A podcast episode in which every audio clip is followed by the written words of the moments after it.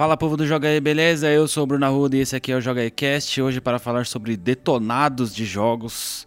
Sei só quem nasceu pra trás de 95, acho que vai entender, né? Viveu bem os anos 90, eu diria. É. Tô aqui com o Maxon Lima, E aí? que viveu muito a época dos detonados. Sem dúvida. E Por com o Gil Somar. Beleza, Gil? Seja bem-vindo. E aí, aí? É, eu tô velho, né, cara? Tô nessa área aí. Gil, grande mestre dos detonados. O mestre vem. dos detonados O brasileiros. maior detonador possível e imaginável. Ah, é, nem tanto. Acho que não, mas. Obrigado. Eu nunca esqueço num vídeo do Joga E, quem estiver ainda assistindo no, no YouTube, vai na busca do canal e procura pela matéria do lançamento do DMC. Que foi o Fabrício que fez o vídeo. Ah, e a não. gente foi e o Gil tava nessa festa. Olha isso. E aí eu lembro do Fabrício falando: a gente precisa falar com o Gil, é a única vez que ele vem em festas na vida, ele nunca sai de casa. É, você tem uma fama de ser um E pouquinho aí, ele, social. e aí ele chama o Gil de número um do Brasil e o zerinho da Oceania. Coisas do Fabrício. É, não, não faz o menor sentido fora da cabeça dele. né? É, eu também. Eu acho que nem na cabeça dele deve fazer muito sentido. Eu não Um faço beijo, ideia também. Fabrício. Com Saudades, Fabrício. É, quando aparecer no Brasil, chama nós, hein?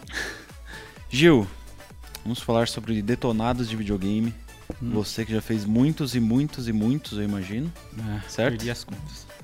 Qual foi o primeiro detonado que você fez? O primeiro que eu fiz foi uma continuação do Tomb Raider 2, eu continuando o trabalho do Fabão. Foi quando eu entrei na Games. Foi o meu primeiro trabalho escrito, assim. Eu nunca tinha usado um computador e, cara, foi meio assustador, mas. Que Você ano- nunca tinha usado computador? nunca. Rapaz, que maravilha. Que ano que foi isso? Ah, ele foi, acho que foi ali final de 98. 97 eu trabalhava de office boy. E eu frequent, é, com meu tio eu frequentava muito a Pro Games na época, né? Final de semana e tal. Qual Pro Games? A Pro Games da Lapa. E nisso, que era a sede, né? Onde ficava a redação e tal. gigante, né? É, e aí indiretamente eu meio que escutava, assim, as conversas, né? De, tipo, eu via o Fabão e o Ivan, às vezes, trocando ideia, eu nem sabia quem eles eram. Falando, tipo, ah, esse jogo tem que entrar na revista pra. Vai ser lançado semana que vem, não sei o que tal. E sabe, aquela coisa, eu vou pescando, né? Jogo e tal. Você sabe que eu acho que eu visitei, essa foi a única Pro Games que eu visitei quando eu era moleque, porque como eu comprava, era assíduo da Gamers, era a que eu mais amava, tipo, a Gamers me, me despertou o hábito de leitura em mim, basicamente. É, eu pedia pra minha mãe, eu quero ir lá, porque tinha foto da locadora no verso, né, na contracapa. E eu imagino que ela tenha me levado nessa, porque eu não sei exatamente qual, ela também não lembra, mas eu sei que um dia, num sábado, ela me levou em alguma Então, dessas locadoras. Se for na Lapa, é que teve duas sedes, né? E as duas foram na Pio 11. Uma mais. Uma numeração mais acima e depois uma outra mais pra baixo ali perto da rua Tito. É, na minha cabeça de 8 anos de idade, tipo, era muito longe. Ah, então eu era. Era é, devia, caminho. devia ser a primeira sede na parte de cima. longe, tipo, eu morava em São Bernardo, né? Sim. E aí era gigantesco, é um negócio que eu nunca tinha visto, assim, É, nada... se foi na Lapa, deve ter sido uma, uma dessas aí. Mas daí o o Fabão começou o detonado. É, ele isso? começou o detonado de Tomb Raider 2. O Fabão, que é um o Fábio Santana, Fábio que Santana, na Santana, Capcom, gerente de, de produto da Capcom. né? Ele mesmo. Beijo, Fabão. E aí, quando eu entrei, ele falou: Cara, eu vou ter que fazer outra coisa aqui. Continua esse detonado de Tomb Raider. E assim, De nunca- PS1. É, de PS1. E Eu, assim, eu adoro Tomb Raider, né? E era o 2, e assim, eu nunca tinha usado um computador na vida, assim, pra escrever. Eu não sabia datilografar, digitar essas coisas. Coisa de ve- gente velha até hoje em dia. Datilografagem. É, então. Entrega, entrega muito. né? Fazer o quê? Aí é, eu falei, ah, beleza, né? Só que eu nunca usei. Ele falou, não, vai fazendo aí que a gente dá um jeito. Aí eu meio comecei a virar a noite catando piolho lá e tal. Até que eu consegui entregar tudo. Só que aí eu aprendi o jeito do Fabão escrever, né? Que é aquela coisa de. da gamers também. De exagerar nos detalhes. Tipo, ah, o personagem tem que ficar na posição tal, você dá 10 passos naquela direção. Não, é tipo, é esmiuçado ao extremo. É, assim, pra. Tipo, Diria que é o oposto da Supreme Power. A É, essa é a prova de erro, sabe? Essa é aquela coisa. Mas de- o detonado da- das Super Game Power também era até engraçado. Era sacanagem. Era uma foto, tipo... Que era tipo, você tinha que pegar foto, olhar na sua TV Suba falar, nessa plataforma. Será que é aqui que eu tenho que... Eu nunca esqueço do Majora's Mask, tinha um templo muito difícil que era congele essa geleia e suba nela. Tipo, o quê? Tipo, eu não tenho a menor ideia do que você tá falando, cara. Então, que essa era uma, uma, uma bronquinha que eu tinha também, porque às vezes eu, eu, eu comecei a, a jogar muito RPG e tal na- nessa época. E às vezes eu pegava o RPG japonês, então é tipo só a galera da Gamers que às vezes, Traduzia. É, pegava uma, uma, uma coisa, umas loucuras que nem o Final Fantasy VII, meu, e traduzia, então... Eu terminei, o- eu terminei o Parasite Eve com a tradução. Pois é, Porque a Piratex lá, e aí, tipo, japonês o negócio e tinha edição a edição, eu esperava essa edição nova pra con- continuar o jogo. Então, aí, então, aí em função é, do jeito que o Fabão descrevia as coisas demais, eu peguei esse estilo dele de ser muito descritivo e tal. Aí eu tentei emular o jeito dele e assim ficou, né? E a parte mais maravilhosa é que você continua nessa até hoje. E eu acho isso, tipo, absolutamente É. Qual poético foi o último jogo que romântico. você detonou pra revista? Cara, eu não lembro. Ah, honestamente, eu não, vou- não vou conseguir lembrar assim. Mas eu sei que você vai fazer o foi- Resident 2. Hum? O Resident 2 tá no páreo, É, Resident 2 eu pretendo fazer. né? Tomara que, tipo... Ô Gil, o que, que você acha mais difícil de, de detonar um jogo? Ah, Hoje em dia, normalmente o jogo ele já vem muito mastigadinho, né? O lance, tipo, o jogo de mundo aberto já tem tudo marcado no mapa, então você só tem o trabalho de ir lá fazer as coisas. É, por isso que eu gosto de é, RPG, porque dependendo do jogo, ela, ela é aquela coisa dúbia, tipo, você tem que chegar num, num caminho tal. Beleza, mas às vezes tem muito mistério, então tem muitas coisas em paralelo ali que se você não investiga, passa batida ninguém sabe, então é legal apontar essas coisinhas. Mas e, mas e nessa época, tipo, pega um Final Fantasy VII, um jogo gigantesco, e que você não tem informação nenhuma. Tipo, e aí? É, então, aí é jogar na raça e, cara, vamos nessa, vamos descobrindo as coisas. Que na época, por exemplo, no Final Fantasy VII original, é, a internet meio que engateava no Brasil, né? Ali pra final de 97. Então, meu, qualquer informação que surgia na internet era coisa do Japão e não era tão fácil de ter acesso. Então a galera tinha que improvisar e, meu, vamos jogar descobrindo coisa, o que for brotando a gente vai testando. Era muito do vamos. boca pequena, né? Do boca a boca, né? É, tinha muito disso. Então, cara, a informação era mínima. Por exemplo, o GameFAQs, né, que muita gente conhece hoje, cara, era uma coisa meio irrisória, assim, não existia. Não tem. Naquela época não tinha coisas que a gente tem hoje, como reseteira, é, vários canais de texto propício para trocar ideia, informação e coisa muito incisiva. Hardcore gaming, né? Não existia também. Então a gente ia improvisar. Era jogando no visual ali, descobrindo, testando e explicando. E me diz Só uma pra- coisa, só para o pessoal tipo- ter, ter uma ideia, quanto tempo levava isso? Ah, dependendo do jogo, quando era RPG, era, Tipo, um, é, vai, um RPG japa, que deve ser, eu É. chuto que é o mais difícil. sei lá. Quanto tempo pra, pra, de você pegar o jogo pela primeira vez e o detonado sair na revista? Então, normalmente o prazo era curto, que às vezes é, o jogo lançava no meio do caminho. O caso mais emblemático que eu tenho assim, de memória foi o Dragon Quest VIII de Play 2. Absolutamente, 100 horas mais. Então, mas aí eu tive um final de semana pra fazer o detonado completo. Não acredito. Sim, porque Um final de semana pra Dragon Quest 8. sim, eu peguei ele numa sexta de tarde. Ah, tinha que entregar numa isso? segunda. Isso aí é escravocrata, mano. É, Então, é que assim, é, nessa época eu já tra- eh, trabalhava com o Fabão, né, na, na editora que lá posteriormente virou Tambor, depois que separou da Conrad. Então cuidava da revista de Playstation e eles, de alguma maneira, eles entraram em contato com a Square e conseguiram uma, um- uma versão final do jogo antes do lançamento, que era uma coisa muito rara. É. Aí o Fabão me chamou lá tal, na hora que eu cheguei no, no fim de tarde, ele falou, cara, ó, a revista vai fechar tal dia, a gente tem esse jogo aqui. Mas detonado, cara. É, e tipo, aí o legal é fazer um detonado pra gente sair na frente. É né? muito Porque- conteúdo. Exato. E assim, o jogo, eu falei, ah, beleza, né? Já tava lascado mesmo. tava acostumado. E fui. Aí, só que aí a internet já era um pouquinho mais incisiva, então já tinha saído no Japão. Então, às vezes, eu pegava informação do jogo japonês, que eu não entendo nada de japonês. E, meu, improvisava e ia testando as coisas pra ver, tipo, que às vezes tinha imagem de tela fazendo coisa específica, como tudo em japonês, eu só adaptava visualmente pra tentar resolver. E deu certo. Eu consegui, aí tanto que eu consegui, eu virei as noites lá, cheguei zumbizão na segunda pra entregar. Só que na segunda eu disse, que- porque assim, é, o jogo é, ele é meio vazio assim de você vagar, só que tem umas batalhas meio cabeçuda, né? Então demora pra você evoluir e meu, pra passar de certos chefes é, é- você tem que evoluir muito. É o grinding puro, assim. Então, aí eu tive que quebrar o jogo. Eu fui para as áreas mais difíceis possível e encontrar uma maneira de sobreviver em batalhas que eu ganharia muito XP. E- deu certo? Sim, deu certo. Gil, Gil, né, pera, deixa eu só voltar um pouquinho, porque eu tenho curiosidade na parte do Tomb Raider ali ainda. É. Como que funcionava o esquema de foto pra você, para você tirar as Então, fotos? é, eu já sou um pouquinho, entre aspas, mais avançado da época que tinha que usar uma câmera fotográfica, isolar o negócio e bater a foto, né? É, Eu gravava em vídeo, VHS, Uhum. e nisso a gente já tinha os primeiros programinhas de captura. Então você instalava no computador, dava muito erro, travava, era um pé no saco. Aí instalava, assistia no videocassete ligado no computador e ia capturando tela. Você levava pra sua casa isso? fazia É, eu levava pra gravar, assim, eu Uhum. levava a fita cassete da, da, da editora Gravava no videocassete em casa e depois, quando voltava, trazia tudo gravado e, E usava o computador para capturar. especificamente a foto com uma legenda Sim, e da Gamers tem aquele problema, né? Às vezes era você lidar um paredão de texto e pouca imagem e tentar achar equilíbrio, porque a ideia era só com o máximo de informação, não seja descritivo, não visual. Era um problema que a gente tinha, porque na época a gente era meio que molecada aprendendo a fazer revista e fazer o que gostava. Então aí a parte estética era de menos. O importante era a fo- informação. É engraçado você falar uma coisa dessas, porque a Gamers era uma das poucas que trazia, por exemplo, o logo do jogo pra falar do jogo. Então, não era escrito Resident Evil 2, digamos, com uma fonte X, era o logo. É, então, é, Tanto box de análise, com prós e contras, era tudo muito bonitinho. era uma coisa que a gente gostava de, assim, tudo bem, às vezes tinha uns paredão de texto, tinha uma imagenzinha perdida ali no meio. Mas a gente tentava pegar coisas que a gente achava legal, por exemplo, tem, tinham jogos que tinham logos bonitos e tal, e, meu, vamos usar esse aqui, dá pra ser uma, uma imagem bacana e tal. Eu acho que eram os grandes diferenciais, tipo, o lance da, do- da bandeirinha, de como Sim, era, é. tipo, todo o layout ao redor da página. Quando a gente começou a se preocupar um pouquinho mais com o visual, então f- fazia umas brincadeiras, tentava espalhar artwork, mas às vezes socava muita informação, tinha pouca página, e o que, que a gente fazia? Enxugava o texto? Não, reduzia a fonte. Exato, era maravilhoso. Tinha vezes que dava dor de cabeça de ler, mas eu se amava. tentasse jogar, se desse, a gente socava uma imagenzinha ali só pra não ficar aquela parede de texto.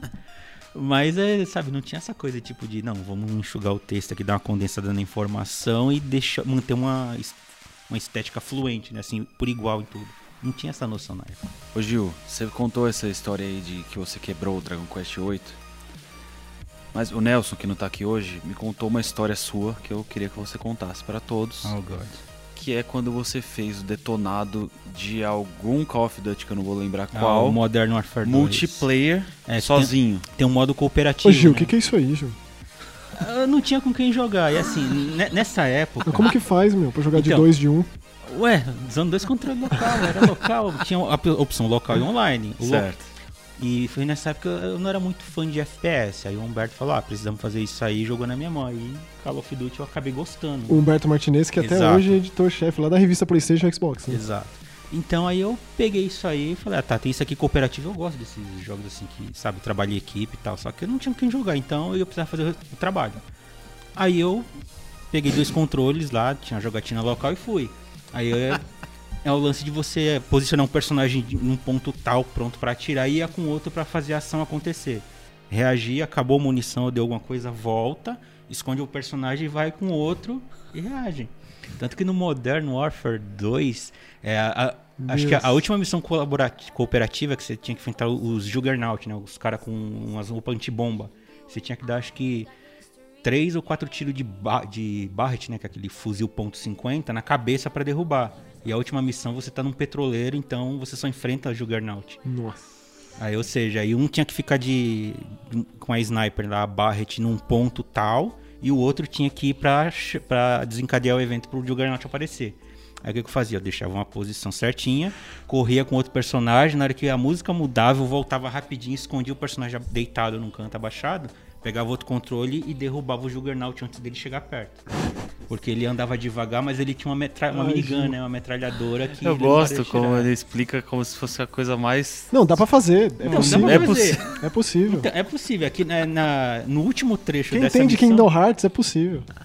no último trecho dessa missão, aparecem dois Juggernauts de uma vez. Só que aí tem um esquema, na hora que você faz isso, com o jogador que você é, desencadeou a ação, você volta e joga a granada de luz e com o outro você, enquanto eles estão andando devagar e cego, você começa a dar headshot duplo. Gil, você usou a palavra-chave. Eu imagino que pra detonado seja essa também, que é esquema. É, você tem que... É, tipo, Então, o, o jogo ele tem uma regra e você tem que seguir ela, mas isso não quer dizer que você não possa tentar burlar a regra e quebrar o jogo. Qual foi a, a quebrada de jogo mais absurda que você já deu pra poder fazer um detonado? Cara, é...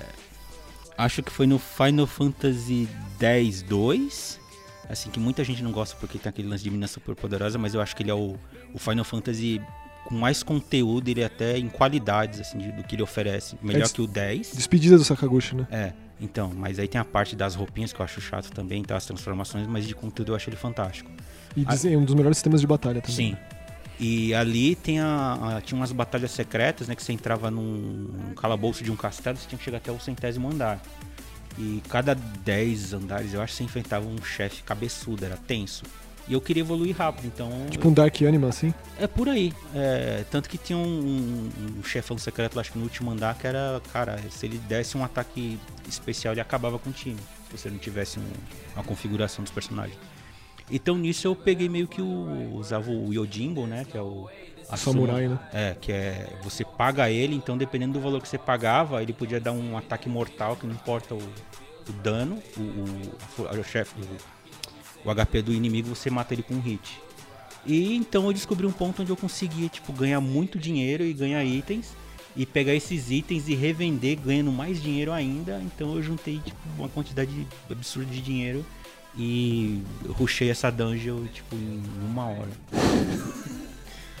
Com personagens, tipo, level, sei lá, a menos do level 70, né? Que tinha que estar... existia a regra de que você tinha que estar, sei lá, level 99, porque você tava com força em tudo. Então você só mexia nas configurações de é, a roupa que você ia usar por causa das combinações de ataques e tal. E com isso era tipo, o Yojimbo vem aí e resolve pra nós. E aí você dava todos esses detalhes de configuração de time.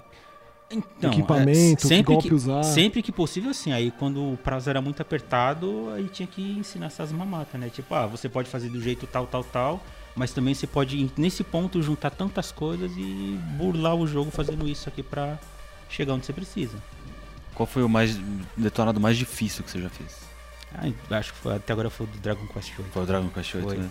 Que, cara, que se- eu, eu terminei o jogo, assim, chorando, né? Que eu tive que burlar um monte de regra. E na batalha final você enfrenta. Você chega numa ilha lá que é a ilha do. do dragão, não. Dragon Lord, né? É, os Dragon Lords. E nessa ilha tem uma batalha secreta que levava pro final secreto. Ou seja, o jogo tem dois finais. Eu, eu nunca vi É, então, quando você derrota o Dragon Lord, né? Que é o dragão lá absurdo de difícil. Você tem que matar ele oito vezes. Cada batalha é um sofrimento. Porque cada vez que você derrotar ele, você ganha um item. E você especial. fez isso nesse final de semana? Tipo, domingo, 11 da Então, noite, calma, tava lá calma, você. calma. Eu entreguei o detonado até a parte fi- o final, quando eu cheguei nesse lugar que tal, beleza, era um final. E aí, eu, quando eu entreguei, eu falei, Fabão, eu descobri que o jogo ele tem um final secreto, então, tipo, tem uma jornada aqui que tem feito um bicho muito cabeçudo, que evolui muito, não sei o quê. E foi aquela coisa, ah, beleza. A gente vai diagramando a revista e montando, né? Tinha um prazo. Enquanto isso, você tenta fazer. Senão a gente publica isso como uma segunda parte na edição seguinte. E como foi? Aí eu consegui entregar. assim, Gil, tipo, eu sou muito seu Tipo, fã, Gil. Um dia e pouco depois, virando mais uma noite, eu consegui, tipo, criar uma configuração pra derrotar o. Se eu derrotasse o Lord Dragão uma vez, você ganha muito XP, um absurdo. Só que tem um fator aleatório, porque se ele desse um ataque, ele te matava também. Aí, Então era meio risco-recompensa. Ah, que delícia, RPG de turno japonês. É. Ô Gil, já aconteceu de você pegar um detonado de um jogo que você odiava? Não, digo, que você odiava, que você Ou que imaginava odiar? que você ia odiar, né? Ou de uma série que você não era fã. É, então, um jogo que eu, eu vi que era chato e que eu comprovei e odeio até hoje foi o pior que a coisa que eu foi o Dragon Quest, o o Quest 64 do Nintendo 64. Foi, acho que nossa, um dos Quest primeiros e 64. últimos RPGs Que porcaria, aquele console né? teve. Que, meu, que coisa depressiva, que tristeza. É chato, é vazio, é uma É música horroroso é uma, é uma música de funeral que toca do começo ao fim, cara. O Tipo, cabelinho do, do é. Nino do Castelo Ratimbun lá, daquele moleque. Que, que coisa horrível. Nossa, eu... Que sofrimento. Mas Isso, é, mas é bom falar isso. Mas O quando que pessoal, foi isso? O pessoal Tipo, acha que trabalhar com videogame, você... Então- Ah, eu gosto de RPG, então eu só vou fazer coisas de RPG. É, isso ainda foi na época da Gamers, né? Que aquela Nossa, coisa- tipo, Quest 64 o quê? De 97, 98? Não, acho que um, por ali, eu acho 99, eu não sei. Foi, foi logo. Foi, um- foi, acho que um dos primeiros e acho que o último RPG que saiu pra N64. Pô, tem o Tactics Ogre, vai. É, Mas é um dos únicos, é um dos únicos. é um RPG tático, aquele era um RPG de ação, isso. É. Mas Então, muito boqueta. Aí, cara, foi uma tristeza, porque, meu, aquela música de funeral, nossa. é, meu, ela toca do começo ao fim do jogo, ela não muda. Ô Gil, é, recentemente, pra Detonado, é, você agregou Conquista e Troféu Detonado também? Faz parte do Detonado você Então, explicar. Quando eu faço, eu gosto de incluir isso. Eu, acho que é um diferencial, porque é aquela coisa, terminar um jogo qualquer um termina, mas tem gente que, é, pelo menos eu tenho isso pra mim.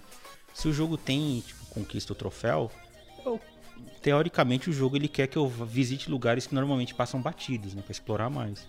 Então eu sempre tive essa coisa de querer explorar o jogo ao máximo. Uhum. E quando chegou esses recursos, eu meio que adotei. Falei, ah, agora eu tenho uma, mais uma razão pra fazer isso. pra Você acha que. Então você acha que conquista e troféu, de uma forma geral, in- in- incentiva você a explorar mais o jogo, aí mais fundo no jogo? Pra mim, sim. É, e, e eu também olho- eu, eu uso esse recurso como um, um freio, né? Porque hoje em dia é fácil, tipo, você cair na, na onda do hype. Então, meu, sai um monte de jogo, você compra, mas você consegue jogar todos? Consegue se divertir? Difícil. Então, aí eu- então eu uso essa... Eu diria impossível. Então, aí eu uso essa desculpa de troféu e jogo pra, tipo, ah, eu tenho esse jogo, eu- quero platinar, eu quero miletar ele. E aí eu faço tudo que eu tenho nele, beleza, acabei, aí eu vou jogar um outro jogo, eu posso comprar um outro jogo e vender o que eu usei. Então eu uso isso como um freio pra não, sabe, não cair no hype. Que, cara, é, eu, eu não tenho Steam por conta no Steam por isso. Que sai umas promoções, você compra lá 50 jogos e vai acumulando e você. Não, mas paga isso aí é preparar a aposentadoria, Gil. Não, cara, a aposentadoria eu quero fazer outras coisas. Ah, não. não eu, pra- eu vejo como uma preparação. Eu, tinha, eu não gosto de falar em quantos jogos eu tenho no Steam. Eu acho que é meio insalubre o número, mas é, isso, é então, preparação. mas será que até a sua aposentadoria esses jogos da Steam vão continuar funcionando? Com a evolução dos hardware? Boa pergunta. Então, Boa pergunta. aí pra videogame é a mesma coisa. Tipo, gente tem que fazer um podcast com o Gabe aqui. É, Então, eu, eu, eu, vou comprar, tipo, sei lá, 50 jogos num ano. Aí, meu, ano que vem, oh, já tem hype pra jogo tal. Eu não vou jogar nada, né, cara? Eu vou entrar no embalo e eu uso isso pra. Mas desses jogos que você entra nesse embalo, é, normalmente você destroça ele mesmo e cria conteúdo, e escreve e faz esse detonado até Então, hoje? é, quando é exigido, eu, eu faço questão, que às vezes é. É que nem te falei, hoje em dia, jogos eles estão muito mastigados, né? Jogos grandes, mapas de mundo aberto, por exemplo. Então, quando sai algum jogo que exige é, essa coisa de explorar, explicar e apontar, eu faço questão, de valorizar. Um Red Dead Redemption 2, por exemplo, o mapa tá lá, você pode explorar, mas, cara, tem tanto segredo, tanta coisa que se você não procura, você não acha, que quando você acha aquilo, você tem que, meu, divulgar. Eu recentemente fiquei sabendo daquele vampiro, da presença de um vampiro meio Nosferato no Red Sim, Dead. cara, não, Que no, que é isso? No Red Dead tem muitas coisas absurdas, cara. Tem coisas boas e tem coisas ruins, né? Por exemplo, tem uma casa num certo lugar que você vai, tem um cara caído pelado junto de uma cabra. E tipo, por que, cara? Então, uma outra pergunta. Quando você vai fazer um detonado, você também aponta esse tipo de coisa que não tem assim tanta relevância pro jogo em termos de desenvolvimento? É só uma Então, curiosidade? se ou eu acho interessante, Just Cause 4, por exemplo, não fiz detonado, mas, cara, esse jogo ele é lotado de easter eggs e são coisas sensacionais. Então, você tá lá se divertindo e imagina, de repente, você vê a porta de um prédio, você entra nele e você tá no clipe do, do, do Take On Me. Do Ahá, é sério, tem isso. Aí toca a música do Ahá, tá tudo preto e branco, você é um desenho. Aí tem uma mina que ela céu. sai da, da parte colorida e entra lá e começa a dançar com você, tocando Ahá. Que demais. Então, assim, cara, como é que eu não vou apontar isso se eu fosse fazer um, entendeu? Um tipo de conteúdo? É fantástico, cara. Concordo. Você já, você já fez algum detonado de um jogo inusitado, assim? Você nunca imaginou que ia... Quem que vai usar o detonado desse jogo? Cara, na época da Gamers é, tinha aquela coisa, né? O choque do isso é novidade, mas hoje em dia você vê o jogo é, tipo, é muito óbvio. O Quest 64, por exemplo, é isso, porque aquele jogo ele não tem como te travar, ele é um jogo muito reto. Você só vai andando, mata inimigos, se você não consegue matar, mata outros inimigos fraquinhos pra pegar alma, pra ficar mais forte, pegar equipamento, é só isso. Aí hoje em dia olhando, fala, cara, que coisa inútil que eu fiz, mas não, não, não, jamais. Mas Você- com é- certeza ajudou alguém. Então, mas é retrato de uma época, né? Porque naquela época essas coisas eram, entre aspas, novidade. A internet era uma coisa não tão acessível. Era a inocência da, da tecnologia. Aí hoje em dia você olha pra trás e você fala, cara, enfim. tinha mais isso. E a gente tava conversando antes e você tava me falando dos seus speedruns. E você é muito bom com speedrun também. Eu tento. Não, assim, no Mega Man mim- 11 você foi um arregaço ainda. Não, é do Mega Man 11 que eu, eu gostei do jogo e eu queria um troféu que você tinha que terminar o jogo em menos de uma hora. Você criou. Não, é, não tem, tem, Tem isso? têm esse troféu. Você terminar o jogo em, 60 em menos de 60 minutos. Ah, Aí tem um amigo meu, o Eide Tasaka, né? Um cara que publica a revista Jogo Velho. Abraço, Eide. gente boa. É, e ele gosta de Mega Man, né? Então eu falo, ah, jogando Mega Man, eu não sei se eu pego esse troféu, mas tem que fazer speedrun. Ele falou, ah, duvido você gravar isso. Tu ia falar a palavra mágica. É, então, aí beleza, aí tipo, sei lá, duas horas depois eu subi a primeira parte do vídeo porque.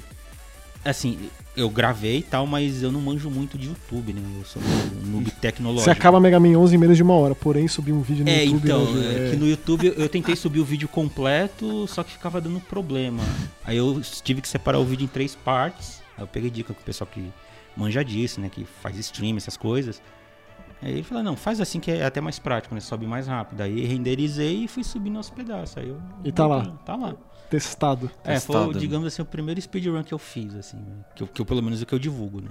Gil, pra gente encerrar então o papo de detonado, qual foi o que você teve mais prazer em fazer, assim? Aquele que você fez dando risada do começo Ah, cara, ao fim.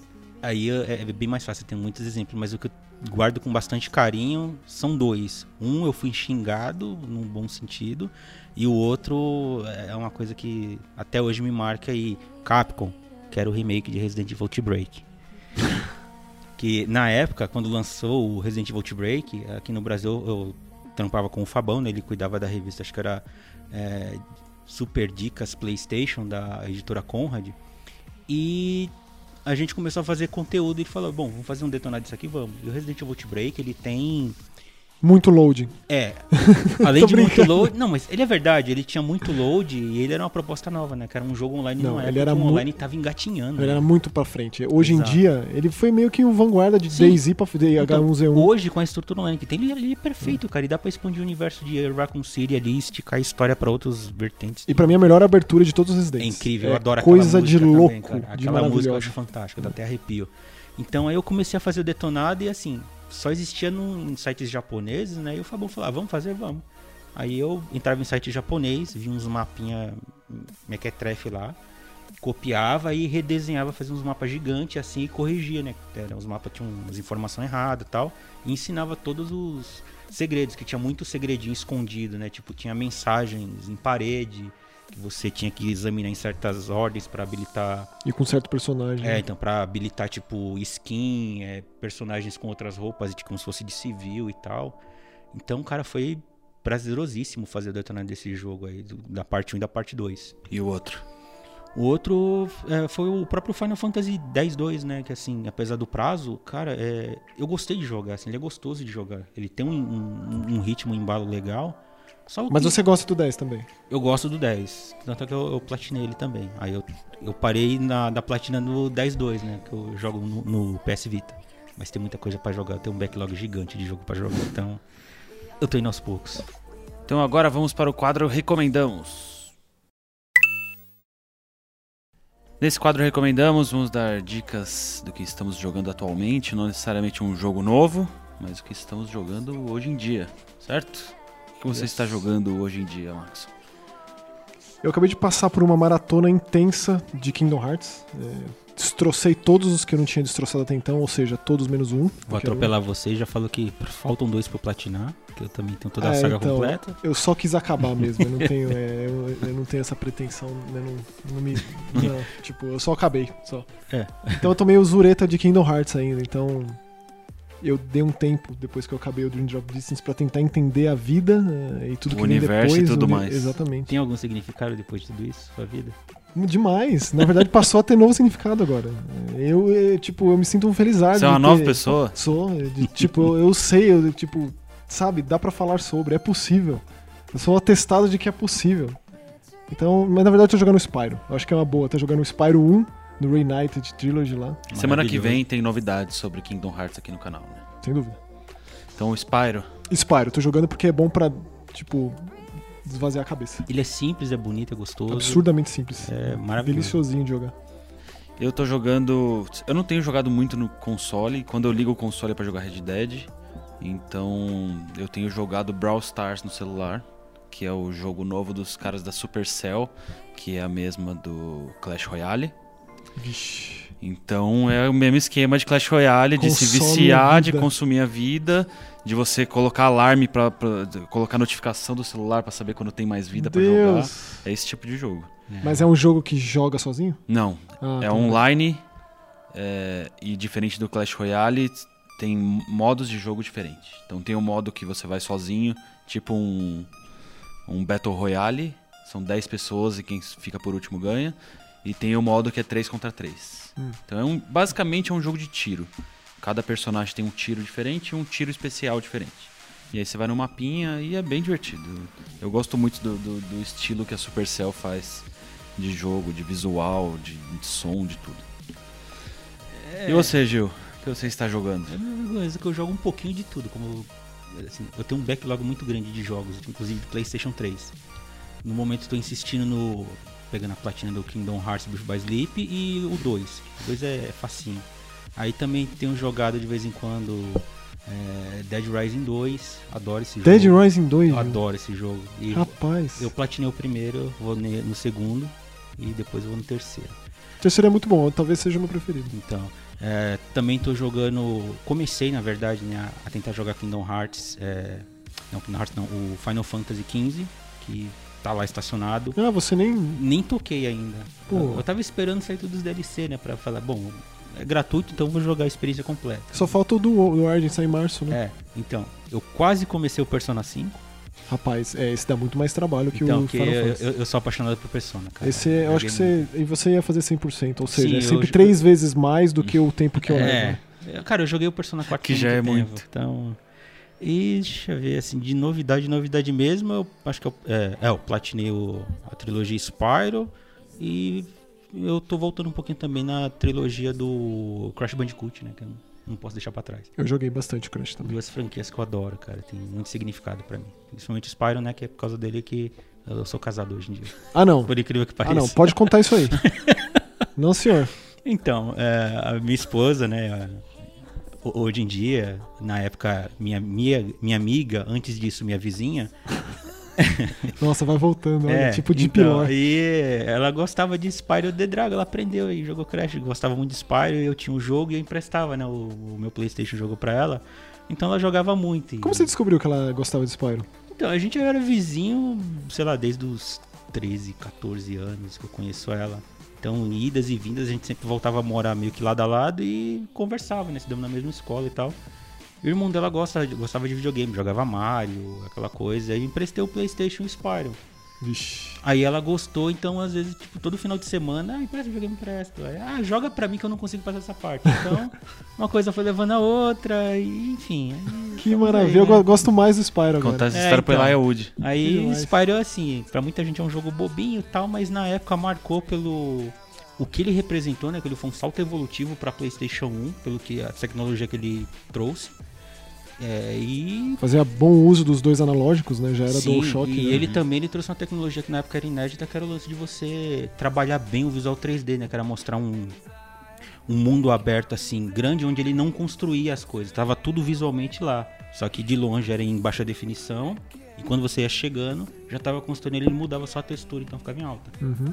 Então, Que demais. aí tem essa parte gostosa assim do jogo que eu gosto de lembrar. Muito bom, esse foi o quadro Recomendamos. Gil, muito obrigado pela sua participação aqui nesse JogaCast. Agradeço o convite. Fiquei Divertido. sabendo que semana que vem você volta, Estamos aí, né? né? Pra falar de um tal de Kingdom Hearts. Sem dúvida que Sei. volta. Sem Nem- dúvida nem, nenhuma. Nem gosto desse jogo. Por mim, nunca ia embora mais. Gil, é, tem o seu Twitter aqui na, na descrição do vídeo, mas onde as pessoas podem achar os seus textos, os seus detonados e etc. Então, é, eu escrevo para a revista oficial do PlayStation no Brasil e para Xbox também, é, que é publicado pela Editora Europa. Ah, pode encontrar coisas minhas na, na rede social também, eu falo muito besteirinha de videogame, né? O famoso Silent Jill. É. então, aí às vezes eu posto coisas lá, brincadeiras, às vezes desafios, enfim, mas é, é só isso. É isso aí. Se você tiver alguma dúvida, algum comentário, mande no youtube.com.br jogaetv. A gente fica por aqui e semana que vem tem mais. Tchau. Tchau.